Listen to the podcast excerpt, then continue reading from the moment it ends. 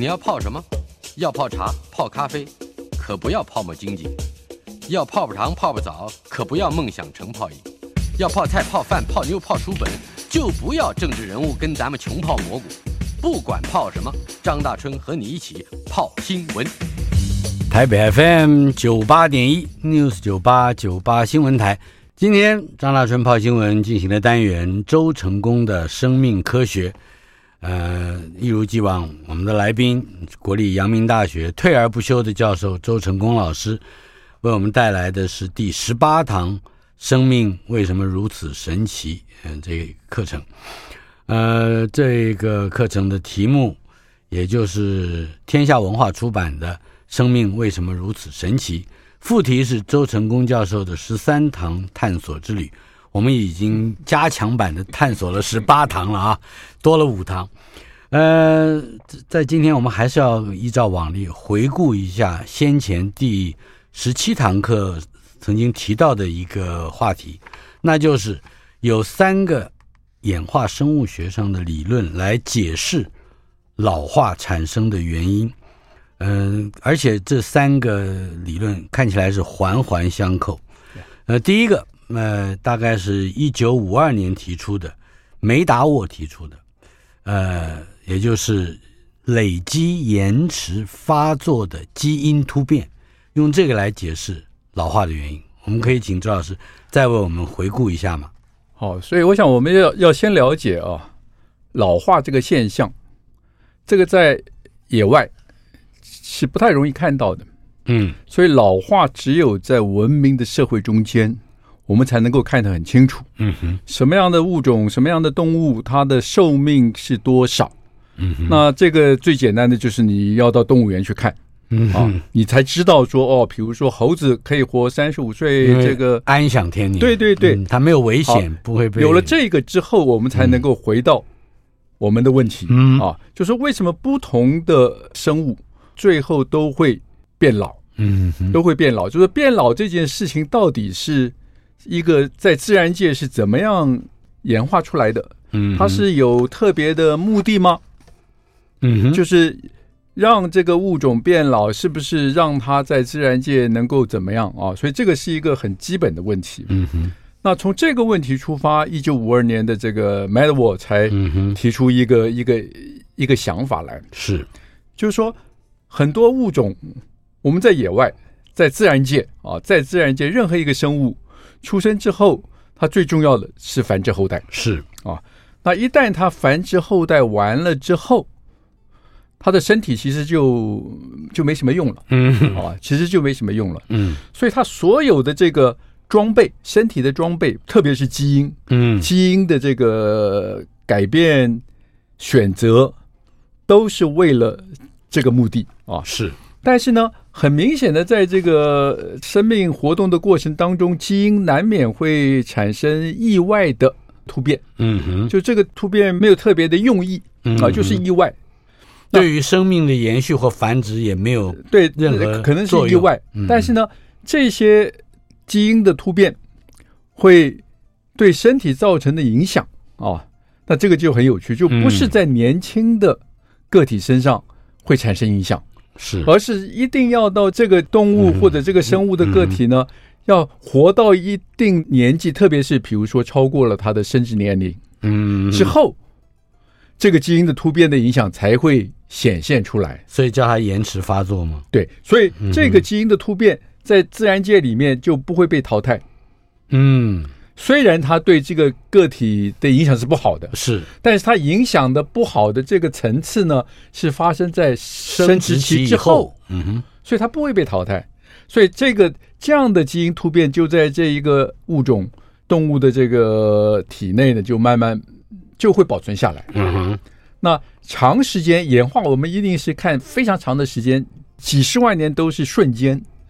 都是看几百万年甚至几千、嗯、千万年的这个尺度，是。在这么长的时间里面，那这一类的基因的突变，嗯，就会慢慢慢慢累积下来。累积。啊，一开始也许一个，到经过了十万年，说不定有产生了第二个，嗯，然后慢慢慢慢累积多了，是。累积多了，对这个个体来讲呢，对这个动物来讲呢，其实还是没有影响，嗯，因为他们所有的效果都是发生在繁殖生殖期之后的，嗯啊。但是呢，当人类的文明进展到一个地步，嗯哼，我们进入了所谓的文明的社会，是啊，所有的大部分的生物都可以在这个文明的世界里面能够坐享天年，嗯啊。那这个时候呢，过了生殖期，哎，他还还活着。对，但是这个时候，在他身体里面的这些延迟发作的基坏基因啊，我们说突变基因，嗯，这个时候就慢慢慢慢一个一个发作起来，发发发作起来，造成人的身体的这个动物个体的各种各式各样的这种伤害，这种这种不便，这种疾病，啊，那我们最后通称啊，这这一类的最后导致死亡的，嗯，这个过程是什么呢？就是老化，老化。啊，所以这个是一个、嗯、一个从演化长期演化基因的观点来解释为什么会老，嗯，但是老化也另外一个跟刚才讲的累积这个延迟发作的基因有关的，那就是说老化是年轻活动所必须付出的代价。对，这个就是说更进一步。啊，我们刚刚讲那个基因的突变。嗯基因突变产生坏的影响是发生在生殖期之后，在个体才才有作用啊。嗯、那于是就有人想到呢，说，哎，这些如果这一个基因它是在生殖期期之前，嗯，对这个动物的繁殖非常重要，嗯哼，所以它的这种活动，它的样式就会很精确的保留下来，嗯。啊，但是呢。它完成了生物繁殖的这个过程之后，嗯，它在帮助生物繁殖的过程当中，可能还是会对生物产生一些不好的影响。不好的影响，嗯，哦，那这个不好的影响呢，等到这个生物过了繁殖期，变老的时候，是，哎，就发作了。所以这个会造成这个个体在繁殖期。有不好影响的这个基因呢，在演化上面来讲非常重要，嗯，无可取代，不会改变。是，所以当所有的动物在繁殖期之后，在文明社会中间还能够继续存活，那他们早期年轻时候做繁殖活动的造成的对身体的伤害，这个时候就慢慢慢慢一一凸显出来。人类这个就是老化。我记得您在上一次的节目里面还谈到，年轻的妈妈生产之后坐月子，这是中国人，这是中国人特有的，哎，这是中国人特有的一个文化啊。所以表示，也许我们中国人很早就认识到，嗯，就生产过程对身体是会造成是伤害的。年轻活动要付出的代价，要赶快的修补。对对对，要赶快修补。另外还有第三个老化的理论，是英国的演化生物学家 Kirkwood。对，提出来的生命的投资抉择理论，对这个其实我觉得是一直到今天，我们还是可以非常容易的用这个理论呢来解释很多生物跟老化跟疾病相关的这个现象。嗯，那这个很简单的讲，就是说我们每一个生物，我们每一个物种，我们每一个个体，好了，它拥有的这个资源呢，身体拥有的资源是有限的嘛。嗯，不可能是无限的嘛。那有限的资源要维持身体的活动，是这个时候呢，对任何生物来讲，最重要的有两件事情。第一件事情，因为我们身体在活动的过程中间，随时随地都会受到损伤。嗯，这个损伤呢，都需要修补。嗯，那这个跟后面讲的那个自由基氧化压力其实是息息相关的啊。就是只要你活着。你的细胞就一定有机会受到伤害、嗯、损伤，那这个损伤要修补，修补需要材料，需要资源，嗯，好，所以我们身体有一大部分的这个资源呢是投注在这里，嗯哼。但是呢，on the other hand，另一方面来讲呢，每一个个体都要繁殖后代，繁殖。都要繁殖后代，嗯、繁殖后代其实也是一个非常耗费资源的一个投资啊。那这个跟身体修补两个并没有，事实上是看起来是没有什么直接的关联性，没什么冲突，事实上是冲突的。嗯，就说修补身体跟繁殖后代啊，嗯、这是两件事情都要做，资源是一样的，你都要做，在资源非常有限。嗯嗯，在有限的资源里面，你到底要拿多少资源投注在修补身体的这个，比如说这个机器上面，是，或者你要投资在繁殖后代的这个机器上面，嗯、啊，那这个时候这个投资抉择的这个选择呢？事实上，就是看你在大自然界的环境。啊哈，是这个环境决定了你的投资抉择的策略是选择哪一个？是，呃，如果人有意志，或者说这个物种有意志啊，有自己的决定，那么通常我会不会有一个一定程度的比例，到底是先进行修补，还是先赶快繁殖？有没有有没有这个呃数量上面的？比例上面的，就是我刚刚讲的这个策略啊，我们可以把它想象成任何一个物种它的演化策略。是，它演化策略是谁在决定？主要就是它生存的环境在决定啊，生存的环境在决定。那我很喜欢用的一个例子，就是在野外的小老鼠。嗯，小老鼠一出生，那它碰到的环境，嗯，是一个什么样的环境？嗯啊。那我们可以想象，事实上是非常危险，是非常危险的啊！天上的老鹰啊，旁边的狐狸、蛇啊，都是想要用小老鼠当食物嘛。所以，如果你是小老鼠，你处在这样的环境里面，你的投资的策略是什么？嗯，你是要想办法把这些损伤很快的修补完呢，还是要赶快生下一代、繁殖后代啊？所以，这个策略的抉择就变成是非常明显的。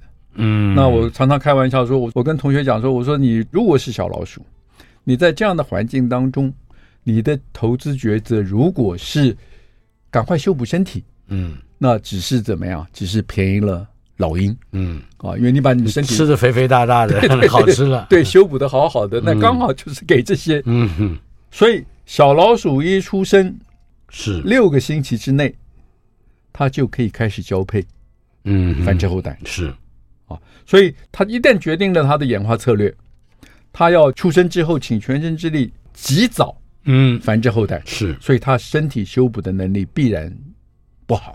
嗯哼，因为是投资少了嘛，不好，身体修补的能力投资的不够，所以身体细胞就很容易产生损伤。嗯哼，产生损伤修补不及，就很容易，而且已经从事繁殖了。对不对？但是身体的你这个身妈妈的这个身体的细胞呢，就很容易损伤，修补不及，所以累积，最后恶化，嗯、最后最容易小老鼠最容易产生的就是癌症。嗯，所以你看小老鼠，你我们在现在是养小老鼠嘛啊，就是你给它很好的照顾啊，然后完全没有细菌哦，衣食无虑。嗯，但是呢，它到两岁到两岁半的时候。嗯，它就身体里面就长了很多癌症哦啊，各式各样的癌症，然后最多最多到三岁，它就因为这些癌症死掉了。也就是它的修补不及，上一代的修补不及，就影响到不是，就是每一个每一个个体每一个个体的每一个个体，这个就是这个物种，它一旦决定了它的投资策略嘛，所以每一个小老鼠一出生，是它就要决定啊。有多少资源要用来修补身体？有多少资源要用来繁殖后代？嗯，那它的祖先告诉他啊，在演化的过程中间，告诉他你要，比如说投资百分之八十在繁殖后代，是，你才有机会让你的后代在这个危险的环境中间繁衍下去嘛。嗯哼，那你只能够投资百分之二十在你的修补身体，修补身体，嗯，所以你身体的修补。自然就不够，是，那你就自然就你的身体就很容易得到癌症，嗯。啊，得到癌症或者各式各样老化的疾病，而很快就死亡了，嗯嗯，就是我们说因老而死，是。啊，所以它的寿命就变得非常短。嗯、那相反的，你像大大象，大象没有什么天敌啊，嗯哼，它不需要急急忙忙繁殖后代啊，所以在演化的过程中间，嗯，从它的祖先开始。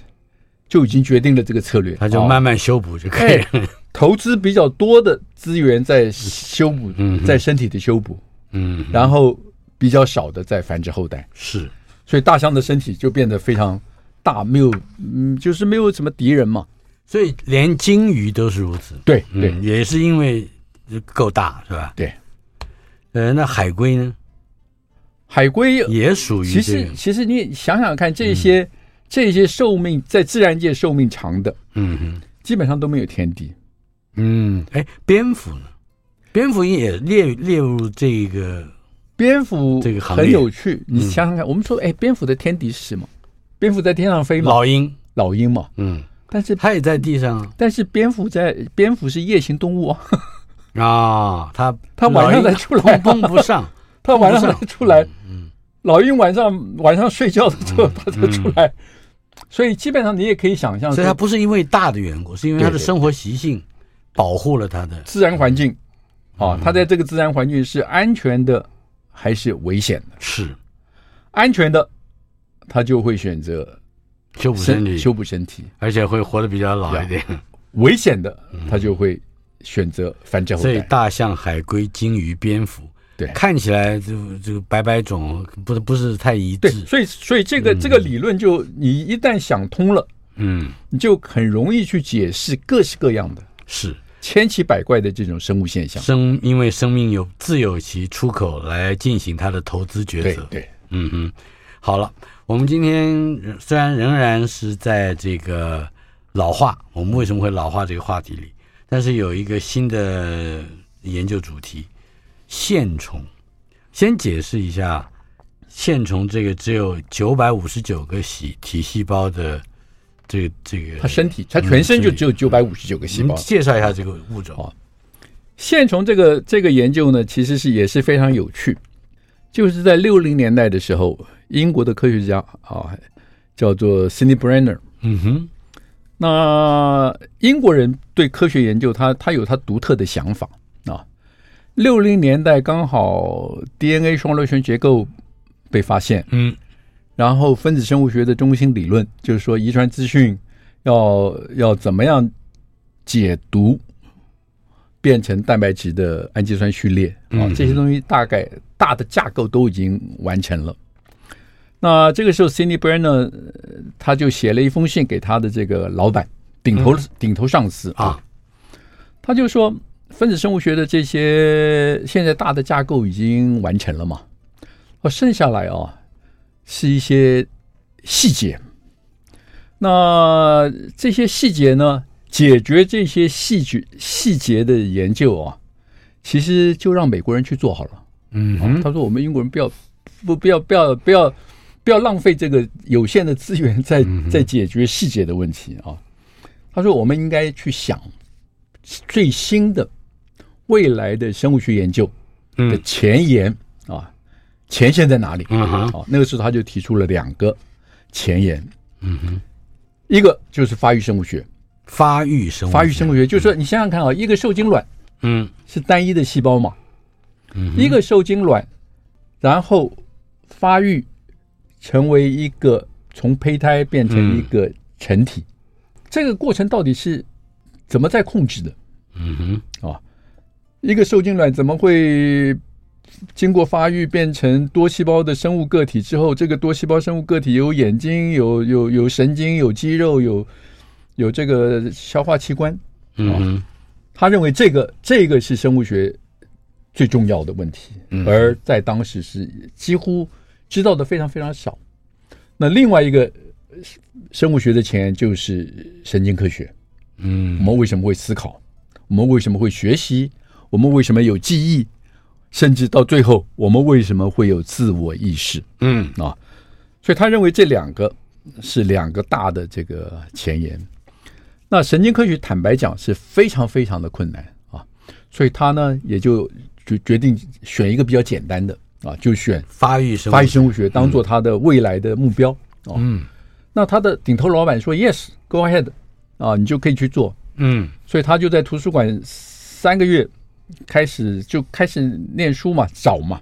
他那个时候是多大年纪的学者？他那个时候大概是三十出头。嗯哼，啊，就是刚刚刚刚刚学位呢，刚刚拿到，很年轻的，很年轻的科学家啊，他是跟 Crick 一起一一一一一起做研究的。是，那他在图书馆，哎，他就发现有人有过去的生物学家就已经描述过一个最简单最小的多细胞生物。嗯，他基本上就是这个科学家做研究，其实也都是尽量想要找容易。简单便宜的去做，嗯嗯，所以他想，我能不能够找到一个最简单的多细胞生物，然后我从它受精卵一个细胞，嗯，怎么发育成身体是。啊？那他找到的这个动物呢，就是线虫，嗯，线虫非常非常小啊，大概只有零点五个毫米，嗯，零点五毫米，肉眼勉强可以看到啊。那在野外很多，嗯哼，他干什么呢？他就是吃细菌为生。是。那所以 Sidney Brenner 就决定要研究线虫的发育。嗯哼。那在研究要研究线虫的发育呢，第一件事情他就要知道这个线虫从受精卵开始，嗯，怎么样发育成为一个完整的个体，嗯嗯，完整的个体。那他就找了一个，也是我觉得英国人很有意思，就是说他找了一个学生啊，嗯。这个说，哎，说你要你要不要来试试试这个题目啊？这个题目没有人做过，所以你现在唯一可以做的事情呢是什么呢？就是你把线虫啊，野外拿出来的线虫，在实验室培养嘛啊，是培养出来以后呢，你就看在显微镜底下看啊，嗯，它的受精卵从一个哎分裂成两个嘛，对不对？那从两个呢分裂成四个嘛，嗯，四个分裂成八个嘛，你就慢慢的把那个图啊啊。分裂细胞分裂的这个图，把它画下来。等一下，这个非常迷人，但是我们的时间要暂停一下，卖个关子。线虫怎么发育的呢？台北 FM 九八点一 News 九八九八新闻台，访问的是周成功老师，他是国立阳明大学的退而不休的教授，也是我们周成功的生命科学这个单元的 co-host。今天我们要谈的是生命为什么如此神奇的第十八堂课。刚才说到的是 Sidney Brenner 他发展出来的一个生物学，在上个世纪六十年代的一个 model 一个前沿，对吧？对对，一个 frontier，对，呃，发育生物学，对，而且使用的这个材料就是线虫，对，线虫只有九百五十九个体细胞，呃，而且。呃，好像生命并不太长，是吧？这这个实验的呃进行细节可以，所以这个实验其实其实是很无聊的，嗯。啊，很无趣的，嗯，而且很花时间的。你就是在显微镜下哦，你看从受精卵开始，一个受精卵分裂成两个，两个分裂成四个，你就在脑子里呢就要做记号，把它画下来嘛啊，画下来说记号，哎，这个是左边的，这个是右边的，这个是上面的，这个是下面的。哎，你总要吃饭嘛，对不对？嗯，你吃饭就这个图就先暂时画在这里。嗯，啊，你去吃饭，你去休息睡觉，第二天再来，再来呢就再从这个地方开始，再往下画。每以以每天做单位，每天是这个学生的每天啊哈。对，线虫呢就是不同的线虫嘛，啊、就你养了很多线虫哦，你养了很多线虫，它数不过来怎么办？你数到哪里停到哪里嘛。嗯，你下一次再从另外一个线虫，你就看它的发育，那一直到你比如说昨天看到十六个细胞的那个阶段啊，嗯、你看看，哎，看到十六个细胞了，哦，从这里再从这里开始。嗯、但这个线虫跟昨天那个线虫已经是不一样的线虫哦。嗯哼。但它因为这个就是生物学有趣的地方，就是说每一个线虫它发育它有一个 program，它有一个程式啊，嗯、不变的，从受精卵每一步。嗯，每一个细胞在身体的哪一个位置，嗯，是固定的，是，所以你才可以慢慢慢慢。所以这个学生呢，前后花了三年的时间。啊，最后怎么样？最后只得了只有一个 data，嗯哼，就是一张大图，嗯，受精卵开始一分为二哦，左边右边，嗯哼，二分为四，四分为八，最后最后最后到成虫。嗯，九百五十九个细胞。是。啊，那这个时候聪明的学生就会想，哎，为什么是九百五十九？嗯，这个不对啊，不是九百六，嗯，都如果是一分为二的话，嗯哼，啊，应该是双数，应该是双数嘛，嗯啊，那这个九百五十九是很奇怪的一个数字啊，嗯哼，那所以你再重新去看他的那个他画出来那个大图，嗯哼，那就发现非常有意思，就是说在发育的过程当中，到了某一个阶段啊，比如说某一个阶段的这个细胞一分为二。左边的这个细胞继续发育变成肌肉，嗯，右边的这个细胞呢，突然不见了，嗯，死掉了，呃，有有尸体，这个细胞没有没有，就是就是在发育过程中，它自己就会死，就啊，它自己就会死，所以数一数，有多少细胞会这样子呢？嗯，有一百三十一个细胞，嗯，在发育的过程中间自己会死，是。自杀啊，嗯。就是在发育的过程中间，有一些细胞会自杀。嗯哼，那这个就变成后来变成非常有趣的一个问题。哎，为什么有细胞会自杀？一百三十一个，一百三十一，嗯啊，一百三十一个细胞。嗯哼，那这个学生当然就是这个学生，这个时候已经是所谓的这个博士后研究员了。嗯，那那个时候从美国来这个实验室做研究的一个，也是一个学生。嗯哼，就。想到，就他们就一起在做，就是说，为什么这一百三十一个细胞会死？嗯，会自杀？那线虫也没有什么好的、更好的方法啊，就是想，那我们能不能够去想办法让线虫产生基因突变？嗯，看看哪一个基因突变了之后呢，这一百三十一个该死的细胞呢，不死了。嗯。啊，就表示这个基、嗯、这个基因原本的功能是在控制这些细胞的死亡嘛，控制它，让它自杀。嗯、啊，结果这一个系列的研究到了八零年代发扬光大。哦，变成我们现在知道，从线虫一直到我们我们人类身体里面都有很多细胞，嗯哼，在某些特殊的情况下面会选择自杀，嗯哼，啊，这叫细胞的自杀程式。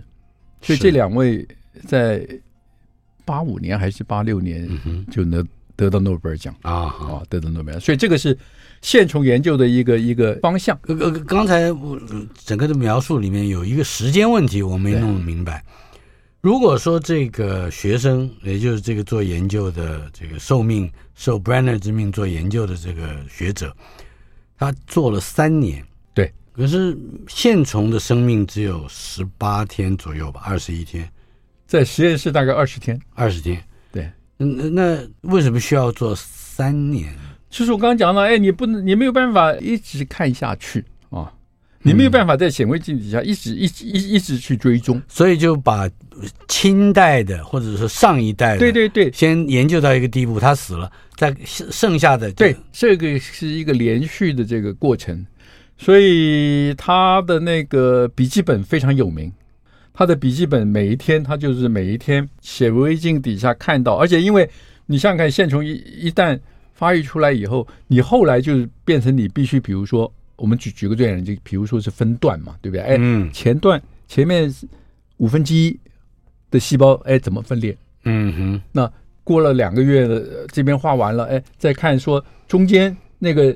三分之一的那个细胞是怎么分裂的？嗯、你你没有办法一次就把九百五十九个细胞的那个是它的那个分裂途径，所以可想而知，这位年轻的学者他自己也不会知道三年可以完成。对对，就是他也不知道，就是无但是这个无休无止。但是这是一个有趣的问题。嗯，虽然很无聊，嗯哼，啊，做起来很无趣嘛，就是你就在显微镜底下看嘛，然后画图。所以我说他的那个笔记本是非常有名的。嗯哼。就你可以看到他画图每一个每一天的进度，嗯、啊，所以这个真的是前无古人后无来者。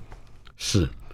这个寿命大概十八到二十一天的线，所以到后来就有人觉得，哎、嗯，第一个哦，它发育途径非常清楚，嗯，第二个呢，哎，它的基因非常清楚，于是做老化研究的科学家就开始想到，哎，我们那不是应该。用线虫来看看它为什么会变老吗？对啊，那所以在这个研究里面，他用的方式其实是非常的类似啊。嗯，因为我刚刚讲线虫的基因，每一个基因我们现在都知道是。啊那最简单的方法就是，我能不能把一个基因、一个基因、一个基因的破坏？嗯，破坏了以后，我看它对线虫寿命的影响是什么？嗯啊，那这个时候就有一个很有趣的问题。我我常常用这个问题，我就问学生，我说：你想你想想看啊，你现在看到很多基因，你把一个基因破坏了，对线虫寿命的影响可能是有寿命会变短，对不对？嗯，也可能寿命会变长。是。那你要选寿命变短的那个基因去研究呢，还是选线把这个基因破坏了以后，线虫的寿命会延长嗯的那个基因去做研究做研究啊？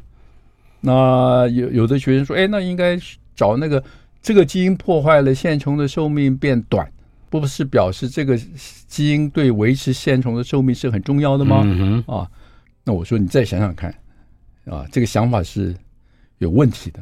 为什么？其实很简单，就是说，线虫的寿命变短，嗯，它为什么会变短？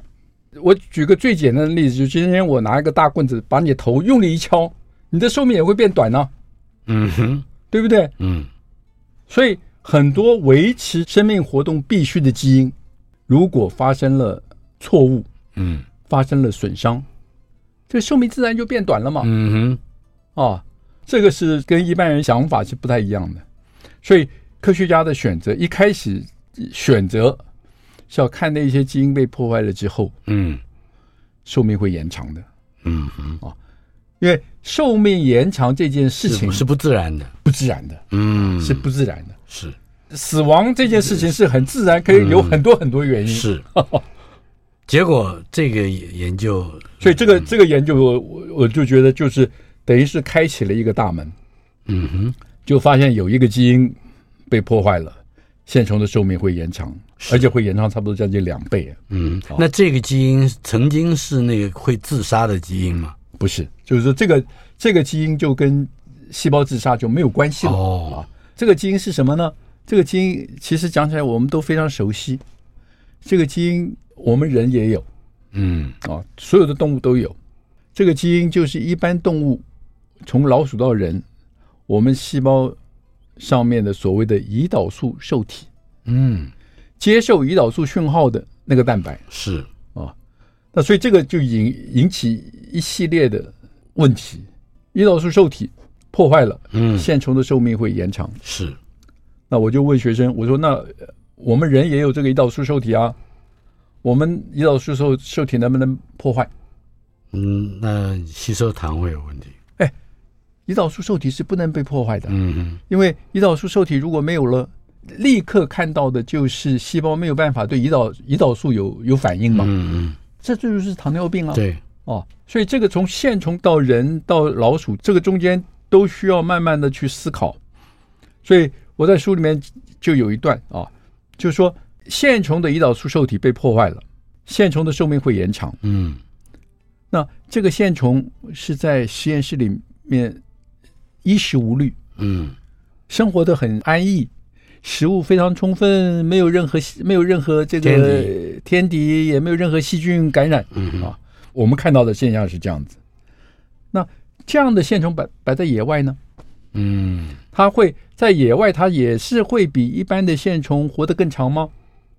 啊，所以英国人，我觉得他们的脑袋真的是比较好，嗯，他们就做了这个实验，是，结果是刚好相反。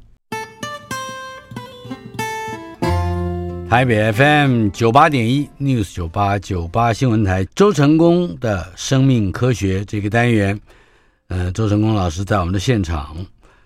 生命为什么如此神奇呢？我们今天已经进行到了第十八堂课，也是嗯课文的第十二讲。我们为什么会老？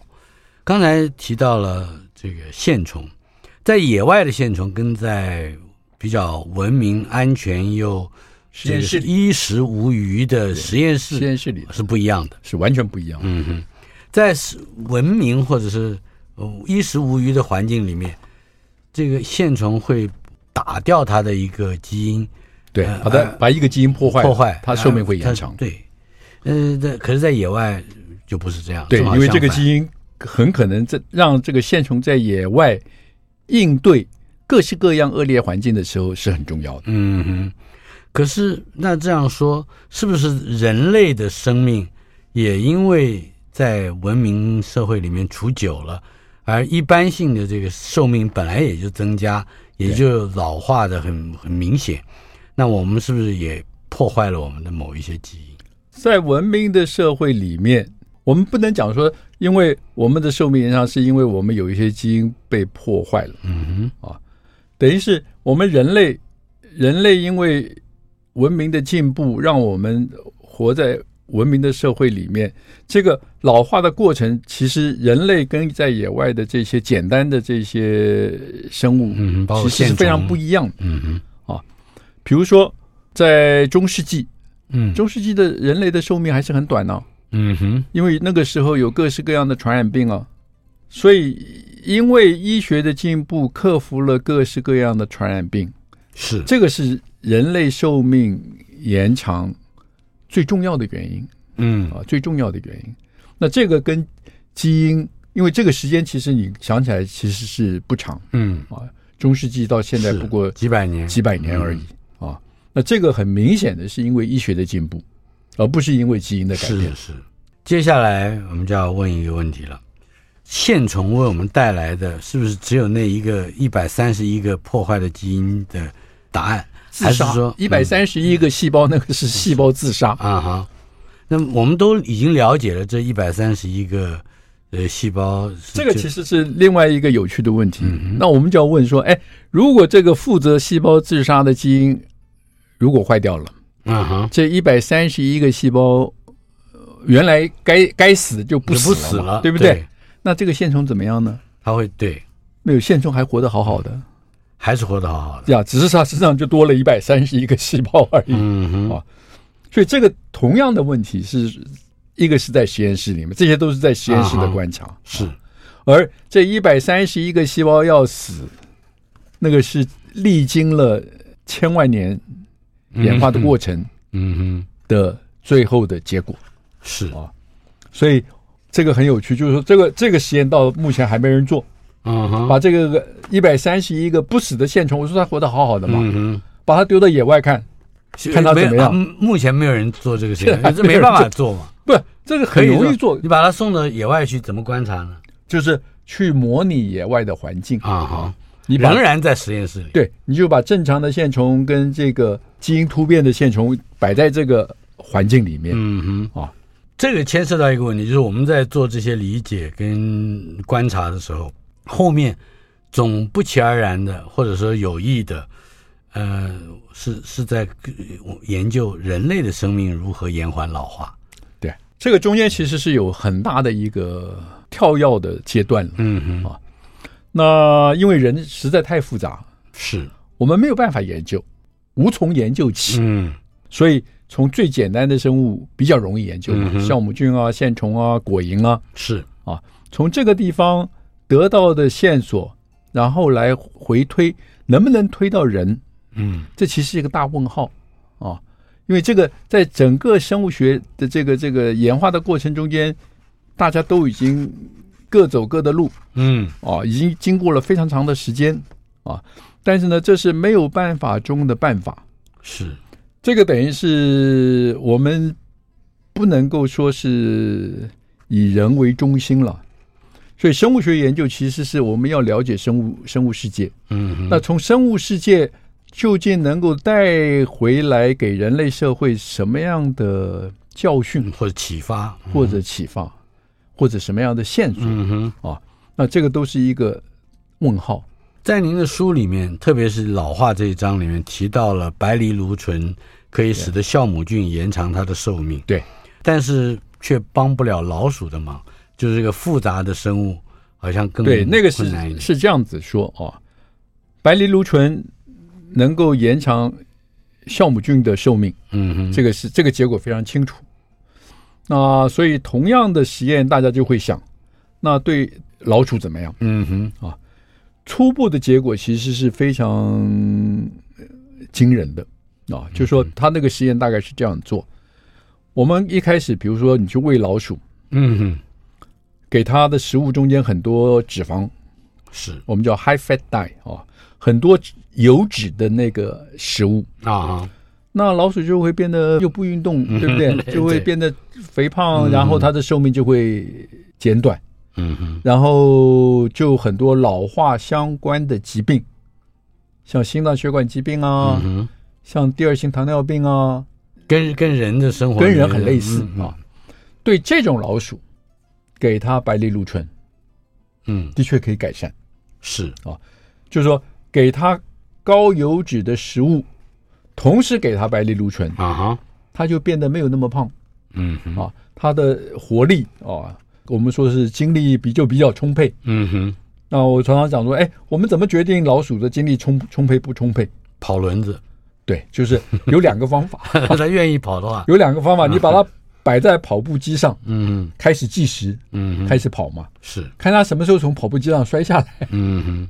它跑到精疲力竭的时候，它就会摔下来，哦，算那个时间啊，算那个时间。